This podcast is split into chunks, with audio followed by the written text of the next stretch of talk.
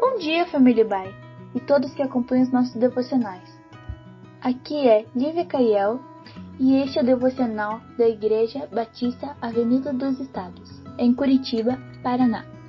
Hoje é quinta-feira, dia 13 de maio de 2021. Nessa semana, nossos devocionais serão lidos pelos juniores e pelos adolescentes da IBAI. O nosso tema é gratidão. O texto bíblico da nossa meditação hoje é Salmo 34, verso 1, que diz: Louvarei o Senhor em todo tempo, meus lábios sempre o louvarão.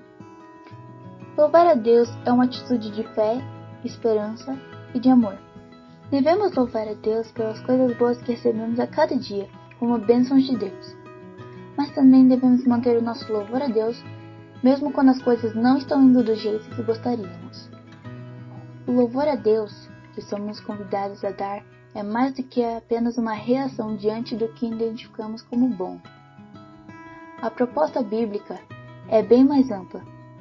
É louvar a Deus em todo tempo, no dia bom e também no dia mau, com boa saúde e em dias de enfermidade, quando aplaudido ou quando criticado, ao receber uma resposta positiva do Senhor ou quando Ele nos diz não para o que desejávamos.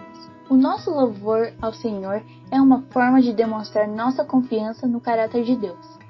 É reconhecer que todos os planos do Senhor são planos de amor, que, de fato, todas as coisas cooperam de alguma forma para o bem, mesmo que seja algo de difícil compreensão. Quando cantamos e louvamos ao Senhor, fortalecemos nosso ânimo com a esperança. Por isso, o louvor deve ser motivado pela bondade do Senhor e não tão somente pelas coisas que Ele pode fazer atendendo nossos desejos.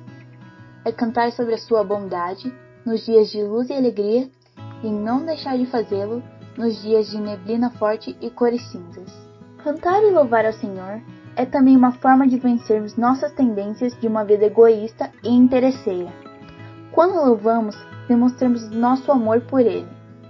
Quando aprendemos a louvar em todo o tempo, como declarou Davi no Salmo 34, estamos ensaiando para a eternidade. Um dia, quando chegarmos no céu, cantaremos sobre a bondade do Senhor em todo o tempo.